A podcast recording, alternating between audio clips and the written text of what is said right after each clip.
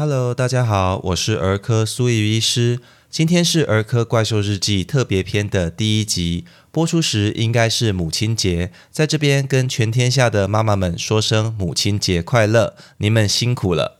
其实过去两个月，苏医师一直想找时间回应爸爸妈妈们的留言许愿，无奈工作实在是太忙，加上本片的节目在写稿的时候，常常不小心就塞了太多东西，怕大家听起来蛮负担的，所以就没有放进去。刚好最近在整理想要分享的议题的时候，我发现有一些主题讲起来短短的，那也不是大多数爸爸妈妈们都会遇到，但却又很有分享的价值。那如果我硬把这些题目跟其他主题加在一起讲，又会显得没有重点。所以呢，苏医师就给自己挖了个坑来做特别篇。那有别于每周一固定更新的本篇特别篇更新的时间不会固定，那每集会有主题分享跟杂谈时间两个段落来组成。一些爸爸妈妈们的许愿跟 Apple Podcast 的留言也都会在特别篇一一回复哦。接着我们就进入今天的主题，我们今天要来谈先天性甲状腺低能症，这是一个在台湾发生率约五千分之一的疾病。甲状腺素是由位在脖子的甲状腺所分泌，它在身体里面主要的功能是调节新陈代谢的速度，也是新生儿跟儿童生长发育、脑部发展所必须的荷尔蒙。也就是说，如果孩子在发育的过程中缺乏甲状腺素，除了生长发育会有迟缓的现象，长不高，也会因为脑部发展不良产生永久性的智能不足，我们称之为呆小症。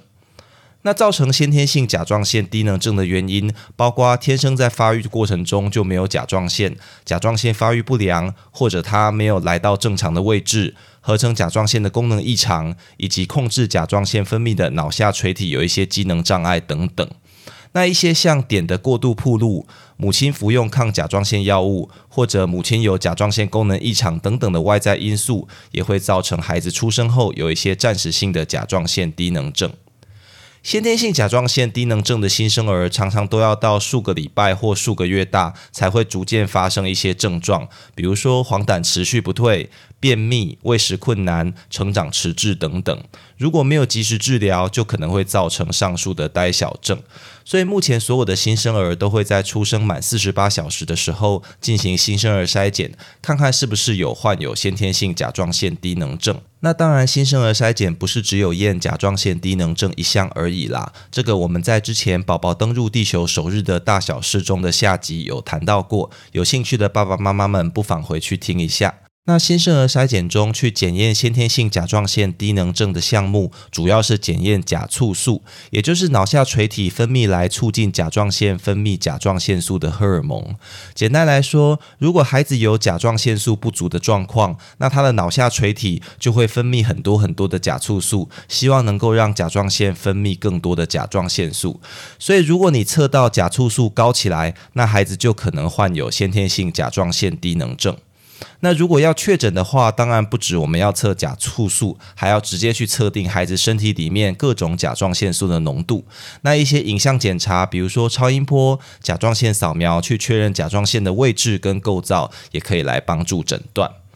一旦确诊为先天性甲状腺低能症，就应该每天去服用甲状腺素，并且每三到六个月根据抽血的结果去调整剂量。为的是说，如果我们能够早期治疗这些孩子，那他们通常都能够跟正常孩子有一样好的成长跟发育。在到了三岁的时候，可以尝试停药一个月，然后检测甲状腺素，看看是否有自己的甲状腺功能。大概有两成的孩子后来是可以不用再吃药的。那要记得定时服药，才不会对孩子造成永久性的发展伤害。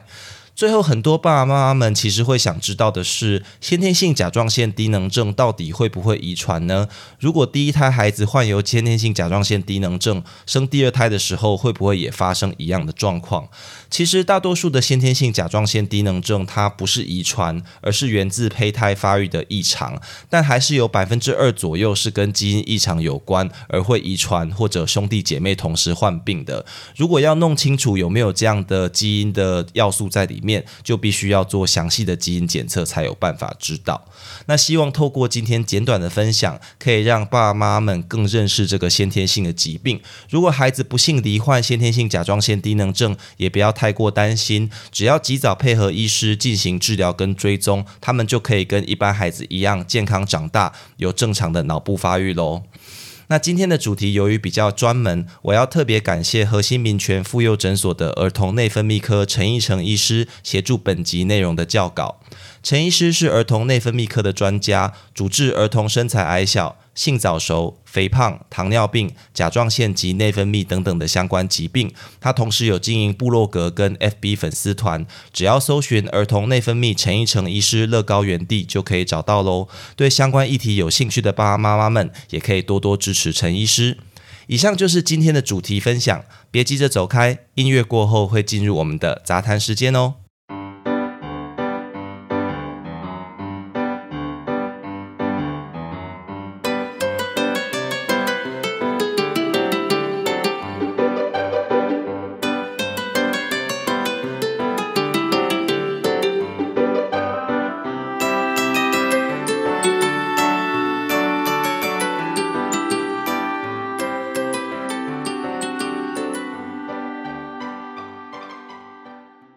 今天的杂谈时间，我们要来回复大家在 Apple Podcast 的留言。事不宜迟，就让我们开始吧。以下我们按照留言时间来一一回复。娜娜咪四五一二写道：苏医师谈话口条清晰，内容丰富，而且每集时间不长，能帮助快速吸收相关资讯。期待分享更多主题。啊，非常谢谢支持，苏医师会努力分享更多儿童健康相关的主题给大家，希望能够让大家都有收获哦。那降七零五写道：“我们家小孩每次听苏医师的声音都能一夜好眠，谢谢苏医师给我们这么专业的卫教知识，呃，卫教资讯，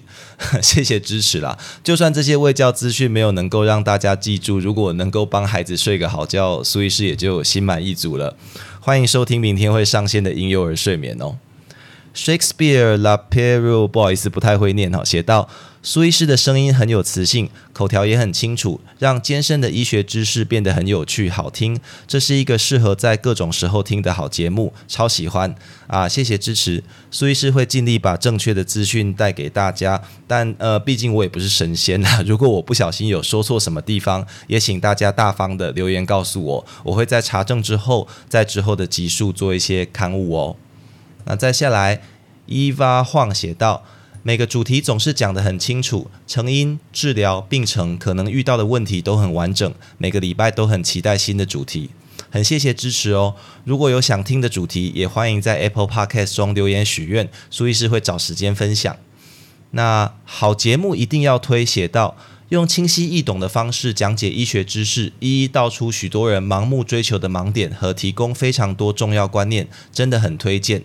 谢谢支持。医师的社会责任之一呢，嗯，其实就是正确的告诉大家如何去追求健康的状态。那希望我分享的资讯可以对大家有帮助，但也不要忘记，卫教资讯是没有办法取代看诊评估。如果孩子还呃，如果怀疑孩子有生病的话，还是要带来给我或其他医师看看哦。那这边地方新手爸妈写道。感谢苏医师无私的分享。听完节目的内容，让新生爸妈解答了许多心中的疑惑。对于照顾宝宝，也累积了许多正确的知识。最近因宝宝身体的情况，心中也有许多问题，也替宝宝挂了苏医师的门诊。在门诊中，苏医师很亲切且非常有耐心，一一回答我们的问题。咨询完后，也让我们放下心中的大石头，觉得苏医师是个很有热忱、热爱这份工作的好医生。不仅推荐这个频道，也很推荐各位爸爸妈妈有问题可以。挂苏医师的门诊，这个 非常谢谢支持啊！其实像这样，不管透过门诊或者是 podcast，呃，只要我能够帮到各位爸爸妈妈与孩子，就是苏医师内心最大的成就。那至于耐心这个事情哦，嗯，进了门诊的爸爸妈妈有的时候也会问我说：“诶，为什么苏医师你这么有耐心呢？”我都会回答：“哦，因为我才看你的孩子十分钟啊，啊，你要陪他三十年了，我没有耐心怎么行呢？对不对？哦，那另外苏医师的学生跟那个加护病房的同事可能都不会认同我很有耐心哦，因为我在病人状况紧急的时候是超级严格而且会骂人的。那各位爸爸妈妈们的支持跟孩子的健康，比起任何事情都能够给我力量。真的非常感谢。在今天节目的最后，苏医师想要送给爸爸妈妈们一份母亲节礼物，那就是儿科怪兽日记的听众信箱。我们的信箱是 p e d m o n s t e r d o c 小老鼠 gmail dot com，网址也会公布在节目介绍中哦。虽然可能没有办法一一回复来信，也不能隔空看诊，但是爸爸妈妈们提供的宝贵意见，不管是想要听的主题，或者是对节目的感想，都能够让苏医师了解大家的需要，在未来的节目里分享更多有用的资讯呢。那么，以上就是今天的全部内容。如果你喜欢本频道，欢迎按下关注、订阅，并且分享给你周遭的亲朋好友，这样就能收到本频道的最新通知，也让苏医师有动力提供大家更优质的内容喽。我是苏医师，我们下次见。